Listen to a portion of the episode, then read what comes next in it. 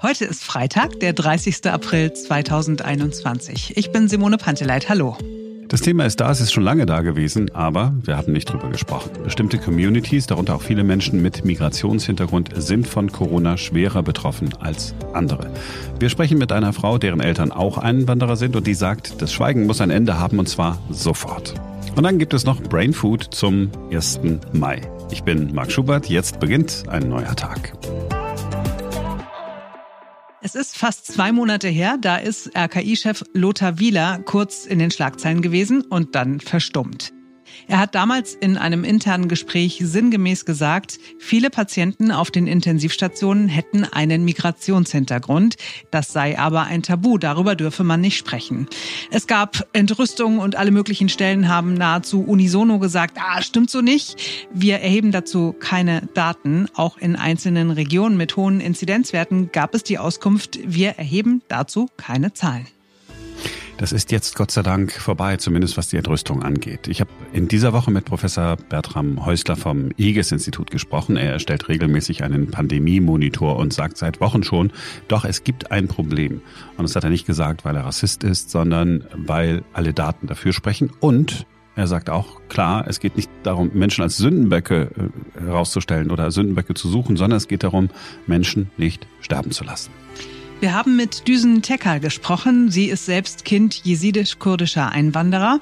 Sie ist Journalistin, Buchautorin und hat für Fernsehsender aus Kriegsgebieten berichtet.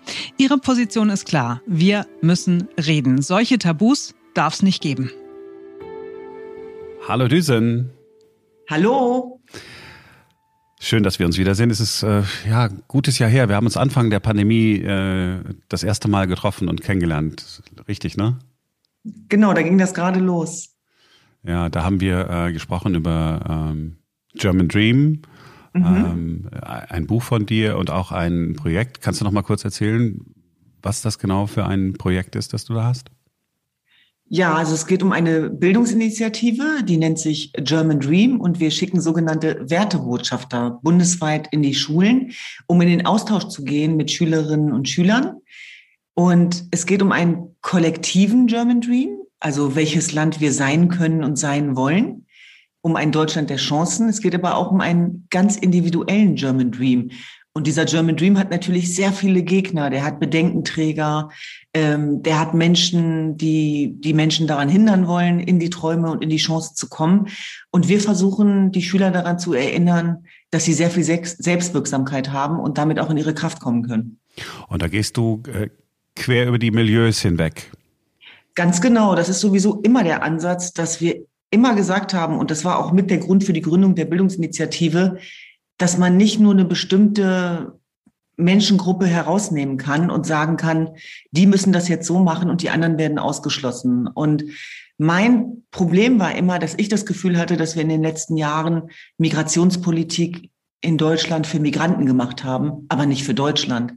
Und ein German Dream funktioniert nur inklusiv und funktioniert nur für die vielen. Und ähm, für mich war völlig klar, auch als Kind von kurdisch-jesidischen Einwanderern, dass dieses Land ein Land der Chancen, aber auch ein Einwanderungsland ist. Und ich fand es schade, dass diese Geschichten liegen bleiben, dass diese guten Geschichten nie erzählt worden sind, sondern dass, wenn man dann über Migration gesprochen hat, es meistens problemorientiert war. Und das finde ich nicht schlimm als Journalistin, denn es geht ja darum, auch über Missstände zu berichten. Aber dieser andere Teil, dieser Kit der Gesellschaft, diese Bindungskraft, die kam mir definitiv zu kurz. Und deswegen habe ich dann German Dream gegründet. Und ich habe dich das deswegen gefragt, weil das auch genau der Grund ist, warum äh, ich gerne mit dir sprechen wollte über ein Thema, ähm, ja, das, wenn man es freundlich sagen will, liegen geblieben ist, dass wir vielleicht ignoriert haben, äh, ganz bewusst. Wir sprechen darüber, dass die Politik und die Öffentlichkeit sich nicht herangetraut haben an die Faktenlage, dass es in bestimmten Communities Menschen mit Migrationshintergrund deutlich mehr Corona-Fälle gibt, auch mehr Menschen gibt, die schwere Verläufe haben, die in Krankenhäusern liegen, aber wir alle ja nichts getan haben. Habe ich es richtig mhm. beschrieben? Ja, beziehungsweise es war irgendwie klar, aber man hat halt nicht darüber gesprochen. Und ich fand, also ich persönlich fand, dass der RKI-Chef Wieler das nochmal untermauert hat mit dem, mit dem Satz, das ist ein Tabu. es ist ein Tabu, darüber zu sprechen, dass Städte und Stadtteile mit einer hohen Einwandererquote auch Corona-Hotspots sein können oder sind gegenwärtig. Und das finde ich halt grundfalsch. Also das sind halt die Fehler, die wir die ganzen letzten Jahre eben auch gemacht haben, womit wir, glaube ich, auch Probleme vergrößern. Denn ich sage es nochmal, für mich ist es viel wichtiger, darüber zu sprechen, dass Menschen, die Corona haben, entsprechend verarztet werden. Und es ist kein Stück rassistisch, diesen Zustand als Faktenlage zu beschreiben, sondern ich fände es eher rassistisch, wenn wir dann schon mal in diesen Stigmatern äh, reden und arbeiten, wenn wir diese Menschen einfach liegen lassen und sterben lassen würden, weil sie nicht ausreichend informiert worden sind. Das heißt, ich will es nochmal auf den Punkt bringen. Ja, es gibt sozusagen auch Stadtteile mit einem hohen Migrationshintergrund, wo die Covid-Erkrankungen überproportional hoch sind. Schuld daran sind aber nicht die Migranten, sondern wir haben ein soziales Problem. Es geht darum, dass viele Menschen mit Zuwanderungsgeschichte auch in sozialen Berufen tätig sind, in Pflegeberufen tätig sind, auf öffentliche Verkehrsmittel angewiesen sind, äh, in eng begrenzten Wohnräumen leben. Es ist eine soziale Frage. Und deswegen bekommen wir dann beispielsweise Zahlen wie aus Köln-Korweiler mit einer Inzidenz von 520 und Köln-Hahnwald ein Villenviertel mit null. Und es geht darum, und da gibt es ja auch Studien, die das untermauern, dass auch in Deutschland die Ärmeren am häufigsten an Covid sterben. Und das kann nicht in unserem Sinne sein. Und da wünsche ich mir eine bessere Krisenkommunikation zum einen, eine Sensibilisierung und auch ein Abholen der Menschen in ihren Lebensrealitäten. Und jetzt war es so, dass zum Beispiel einige Politiker vorgeschlagen haben, Flugblätter zu verteilen. Ja, das, ich meine genau. ganz ehrlich, also wo sind ja. wir denn? Ja, vor allem die landen ja im Mülleimer, machen wir uns nichts vor. Ja, klar. Also und die Menschen, die der deutschen Sprache nicht mächtig sind, die können häufig auch nicht lesen und schreiben. Meine Mutter ist eine dieser Menschen. Und das heißt nicht, dass sie Corona leugnet. Im Gegenteil. Gerade diese Elterngeneration, zu der meine Eltern auch gehören, gewissenhaft, anpassend, unterordnend und offen dafür auch Ansprache sozusagen zu bekommen. Aber diese Menschen sind nicht angesprochen worden. Und es geht darum, wirklich zu gucken, wie können wir alle mitnehmen? Jetzt weiß ich, dass es ganz viele Menschen und insbesondere auch Tondeutsche da draußen gibt, die sagen, ja, aber wer hier lebt, der muss auch Deutsch sprechen können. Mhm. Das ist natürlich die Ideal- und Wunschvorstellung. Nur was machen wir denn, wenn das eben nicht so ist? Dann können wir die Menschen ja nicht im Stich lassen. Und deswegen haben wir beispielsweise dann eben sind wir aufs äh, Bundesgesundheitsministerium zugegangen und haben gesagt, wir brauchen eine Aufklärungskampagne multilingual. Das muss doch selbstverständlich sein, selbstverständlich sein, auch wenn das erstmal nur ein erster Schritt ist. Es geht ja weit über die multilingualen Aufklärungskampagnen hinaus, mhm. aber es ist doch ein einfaches. Wir haben doch eine Integrationsbeauftragte auf Bundesebene in allen Sprachen, die in diesem Land gesprochen werden, auch diese Aufklärung vorzunehmen. Und das nicht nur mit Flugblättern, sondern mit Menschen, mit echten Menschen, mit Menschen wie wir, die in beiden Welten zu Hause sind, die, die der Herkunftssprache mächtig sind und der deutschen Sprache mächtig sind. Denn nochmal, die Menschen brauchen Vertrauen. Und das gilt ja nicht nur für Menschen mit Zuwanderungsgeschichte, sondern vor allem auch für auch Deutsche. Also da sozusagen eine Schere zu machen, ähm, nach dem Motto, da sind die Leugner und da nicht. Das ist, glaube ich, hochgefährlich und birgt ganz viel Zündstoff. Deswegen müssen wir ganz offen darüber reden. Und ich sage es nochmal, bei den Hotspots, die wir haben auf den Corona-Leugner-Demos, habe ich wenig Menschen mit Zuwanderungsgeschichte gesehen. Jetzt gehe ich aber auch nicht her und sage, die sind nicht integriert, sondern diese Zustände zeigen uns, die Menschen sind hart an der Grenze gerade. Mhm. Sie äh, sind offen für Verschwörungsmythen und Ideologien. Sie sind verunsichert. Es gibt Maßnahmen, die sie nicht nachvollziehen können. Hier findet auch eine Spaltung der Gesellschaft statt. Ähm, ich sehe da sogar Parallelen zu, zu der Flüchtlingszeit 2015, als so viele Menschen zu uns ins Land gekommen sind. Und auf Bundesebene seitens der politischen Entscheidungsträger, obwohl wir in sehr engem Austausch sind, kommt aus meiner Sicht immer noch viel zu wenig. Also ich glaube, was total untergeht, ist die Tatsache, dass wir Menschen auch als Menschen und nicht nur als Zahlen ansprechen müssen, dass wir eine Bindungskraft herstellen müssen und dass wir 82 Millionen Menschen in diesem Land haben, die wir als Akteure noch viel besser einbinden könnten das Problem ist, wir können uns eigentlich keine theoretische Diskussion mehr leisten, denn es ist jetzt im Moment so, dass Menschen sterben. Und dass wenn wir äh, jetzt für die Corona-Inzidenzen irgendwie runterbekommen, die, die nächste Frage ist, werden Menschen sich impfen lassen? Wird es in bestimmten Communities ähm, Respekt, Ängste, Sorgen äh, geben, äh, was die Impfung angeht? Wir haben ja eigentlich keine Zeit zu verlieren. Was, was, was kann man denn jetzt konkret, meinetwegen heute, an diesem Tage in Angriff nehmen? Oder und wer muss es sein? Mhm. Es müssen Menschen sein wie du und ich. Also wir brauchen wirklich, nennen wir sie Integrationslotsen. Wir müssen in diese Stadtteile gehen, wir müssen in die Communities gehen, wir müssen an den Türen klingeln, wir müssen fragen, ob wir helfen können. Das klingt, das klingt pathetisch, aber ich mhm. meine es wirklich pragmatisch, rein in diese Doing-Mentalität. Ja?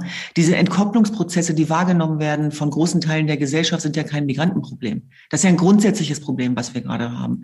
Und es geht wirklich darum, dass wir Menschen auch in, in die Milieus schicken, denen die Menschen vertrauen, äh, wo sie auch mitgehen. Wenn wir zum Beispiel nach England gucken, ähm, das finde ich sehr interessant, dass die Imame mit einer Selbstverständlichkeit eingebunden worden sind. Es gibt eine Impfskepsis in unterschiedlicher Richtung. Es gibt zum Beispiel das äh, Gerücht, dass in dem Impfstoff Gelatine ist, beziehungsweise Schweinefleisch. Das heißt, es ist haram.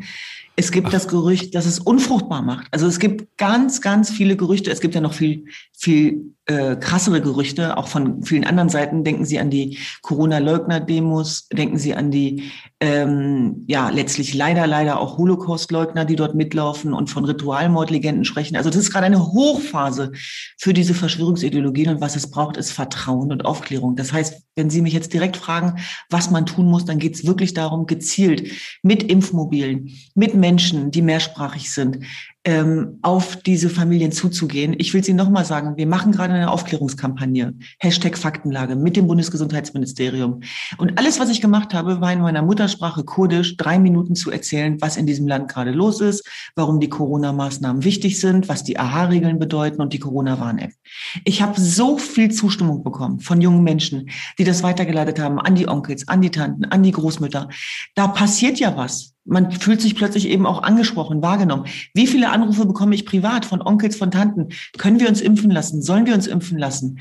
Das ist doch Realität. Ja, das findet doch überall statt. Und genauso wie wir am Anfang darauf hinweisen mussten, wie gefährlich Corona ist, müssen wir jetzt die Impfbereitschaft sensibilisieren. Denn wenn der Impfstoff da ist, muss er ja auch verimpft werden. Und das ist, glaube ich, ganz entscheidend, da auch sozusagen in eine Doing-Mentalität zu kommen und sich nicht wieder in Ideologien ähm, zu bekriegen. Also ich finde, wir können uns jetzt hier auch keinen Twitter-Aktivismus erlauben, der da lautet, das ist jetzt ausländerfeindlich und das nicht. Da passen wir ja ganz genau auf, denn logischerweise bietet es Zündstoff. Da müssen wir wirklich äh, sehr genau aufpassen. Aber wir müssen auch in die Umsetzung kommen und dürfen nicht aus Angst, äh, falsche Ressentiments zu bedienen, Dinge, die sind, wie sie sind, nicht ansprechen. Damit tun wir niemandem Gefallen und als letztes den Menschen, die davon betroffen sind. Wichtig ist, dass wir endlich drüber sprechen. Seit mhm. ja, wir jetzt heute und seit ein paar Tagen ist das Thema ja Gott sei Dank in der Öffentlichkeit und bleibt nicht nur auf der Internetseite des einen Institutes oder wird mal ganz kurz äh, von Herrn Wieler erwähnt, der dann das Gefühl hat, er dürfe nicht mehr drüber, drüber reden. Wir sind also, glaube ich, allein durch dieses Jetzt reden wir drüber schon einen Schritt weiter. Ja, hoffentlich. Das ist genau das, was wir versuchen. Und ja, die Aufklärungskampagne hat gerade erst begonnen. Wir werden auf jeden Fall weitermachen. Hast du noch eine Idee, wen man äh, nehmen könnte außer Uschi Glas und äh, Günther Jauch? Ich meine, die sind ja nun very German. Eine, ja. wenn, wenn, wir schon mal dabei sind, es gibt eine großartige Frau. Ich will, ich will nicht übertreiben, aber ich finde, die hat das Bundesverdienstkreuz verdient. Ich, ich, sag, ich sag dir auch warum. Ja. Das ist Nalan Zieper. Nalan, Nalan Zieper leistet Regierungsarbeit. Die Nalan Zieper ist eine Journalistin, mhm. Kollegin, die auch bei der Deutschen Welle arbeitet. Und die hat von Anfang an der Krise, hat die die Corona-Maßnahmen selber übersetzt ohne dafür Geld zu bekommen, ohne dafür eine Reichweite zu bekommen, hat sie das selber aufgebaut über ihre Social-Media-Kanäle mit einer wirklich detaillierten Kleinstarbeit, das übersetzt, das untertitelt, damit alle auch sozusagen davon was haben und da auch reinlesen können. Nalan Zipa würde ich mir zum Beispiel wünschen in so einem, in so einem Werbespot, ja. Ich weiß, dass du den Bundesgesundheitsminister äh, gut kennst. Hast du es ihm schon gesagt? Natürlich habe ich ihm das schon gesagt. Und da muss ich auch ganz ehrlich sagen, ich weiß, im Moment wird viel gemeckert, dann werden natürlich Schuldige gesucht und da müssen sich auch gerade Politiker in unserem Land teilweise zu Recht, teilweise zu Unrecht einiges anhören. Aber ich kann sagen, die Drähte sind kurz zum BMG und das ist ein Riesenvorteil, wenn du in beiden Welten zu Hause bist, nämlich bei den Entscheidungsträgern und an der Basis bist. Und das ist ja die Kernkraft unserer Arbeit, diese Welten auch sozusagen noch besser zusammenzubringen. Und ich bin sehr dankbar dafür, dass das Gesundheitsministerium und Jens Spahn gesagt haben, machen wir. Wir machen diese Aufklärungskampagne und wir machen sie sofort.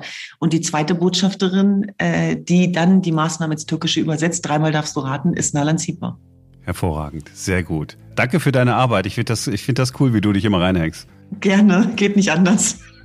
Danke für deine Zeit und ähm, lass uns in Kontakt bleiben und einfach in zwei, drei Wochen äh, nochmal gucken, wie es vorangegangen ist, damit wir nicht nur heute das Problem beschrieben haben und ein paar Lösungsansätze von dir gehört haben, sondern vielleicht gucken wir einfach mal, wo Best-Practice-Beispiele sind und wenn alles schnell geht, haben wir in drei Wochen ja vielleicht schon mal coole Ergebnisse mit sinkenden Inzidenzen. Das hört sich super an, das können wir gerne machen, war ein tolles Gespräch, wie mit Freunden reden. Danke.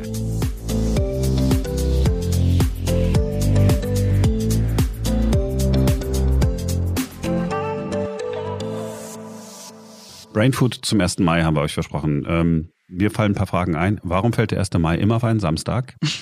warum ist, ist der 1. Mai immer, nach dem 30. April? Wow. Und warum ist da Tag der Arbeit, obwohl nie einer arbeiten geht?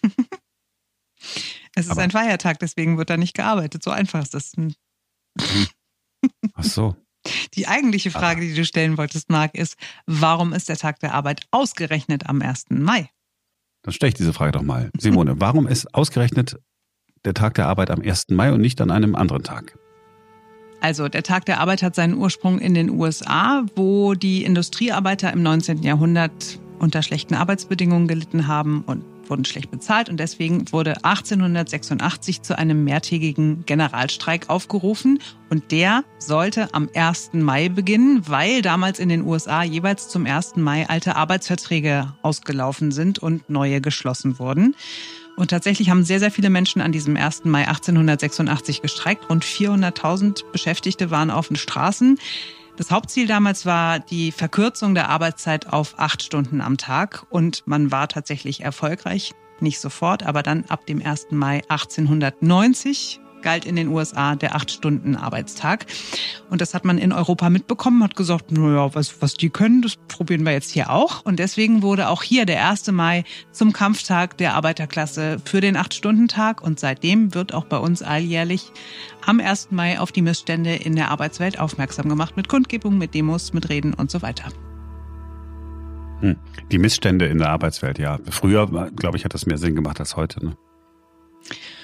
Ja, ich, ich brauche den jetzt auch nicht so dringend, diesen, diesen Tag, aber ich bin schon durchaus dankbar für das, was da mal erreicht wurde. Und wenn das Menschen wichtig ist, heutzutage ähm, noch auf irgendwelche Missstände hinzuweisen, also keine Ahnung, gerade Frauen in der Arbeitswelt ne, haben ja, immer noch andere nee, Voraussetzungen oder so, dann finde ich das durchaus in Ordnung. Übrigens, falls sich irgendwer dafür interessiert, der Deutsche Gewerkschaftsbund, der ist da ja ganz weit vorne, ähm, der kann natürlich in diesem Jahr auch nicht so wirklich irgendwelche Veranstaltungen äh, draußen machen in Corona-Zeiten, aber man hat einen Livestream ab 14 Uhr morgen könnt ihr euch auf der Internetseite des DGB auf Facebook und YouTube was angucken, den Livestream eben. Und da gibt's nicht nur Reden und Talkrunden, sondern auch Musikbeiträge. Mhm. Ja, ich bin gespannt, ob mich das faszinieren wird. Also ich Nochmal, es hat jetzt vorhin so geklungen, als hätte ich ein Problem damit, ne? wenn Menschen für ihre Rechte einstehen, ist ja alles äh, völlig in Ordnung. Aber jetzt in den letzten Jahren oder so, da gab es halt kein großes, entscheidendes Thema mehr, ne? wo man gesagt hat, okay, Menschen werden jetzt entrechtet, äh, nur weil sie äh, Arbeiter oder Ange Angestellte sind. Das Problem bei diesen Veranstaltungen ist, in den vergangenen Jahren immer gewesen und ganz früher habe ich auch davon berichten müssen. Das ist alles ziemlich lahmes Zeugs, ne, was da so hm. verkündet wird bei diesen Reden. Vielleicht wird es ja morgen besser. Ähm, ja, und vielleicht, und es gibt ja auch noch einen anderen, der 1. Mai ist ja auch so ein Tag, zumindest in Berlin, an dem, naja, der eine oder andere immer versucht, ein bisschen Krawall zu machen. In den hm. letzten hm. Jahren hat es ein bisschen abgenommen.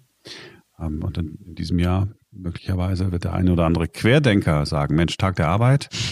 Oh, ein bisschen Halligalli hier, ja ja, wir machen mal einfach äh, unser Ding, weil hat zwar nichts mit dem Tag der Arbeit zu tun, aber haben wir wieder einen, einen Grund mit unserem Schwachsinn äh, durch die Weltgeschichte zu marschieren, während wir keine Maske tragen und den Abstand nicht halten. Ähm, die Berliner Polizei hat freundlicherweise, ich bin ja wirklich sehr dankbar dafür, gegen alle möglichen Krawallmacher äh, Wasserwerfer in Stellung gebracht. Das ist ja schon mal gut. Also aber nur wenn die Krawall machen. Ansonsten darf natürlich jeder äh, protestieren, auch wenn er Schwachsinn vertritt. Hm. Ich habe mir überlegt, ich bleibe morgen einfach mal zu Hause. Machen wir mal so einen ganz ruhigen. Ich werde niemanden sehen, niemanden treffen. Ach schade, Mensch, ich hatte jetzt gerade überlegt, ob wir. wollen, aber dann, wollen wir ins Restaurant gehen oder ins Kino oder wohin zieht's dich? Ach, ich würde mich draußen hinsetzen, äh, einfach in so einem Biergarten gerne. Mit so einem, mit so einem Hefeweiz. Gut. Dann wünschen wir euch einen schönen 1. Mai und ein tolles Wochenende, was auch immer ihr macht. Und äh, am Montag ist dann wieder ein neuer Tag.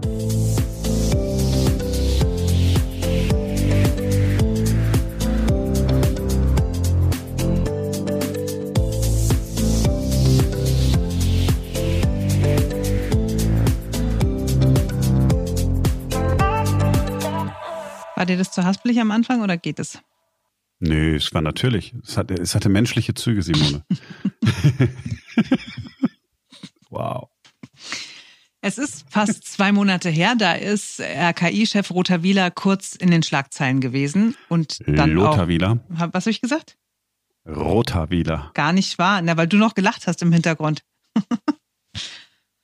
Deshalb. Weißt du, wenn ich dein Lachen auf dem Ohr habe, dann kann ich ja nichts anderes denken. Wow. oh, oh mein Gott.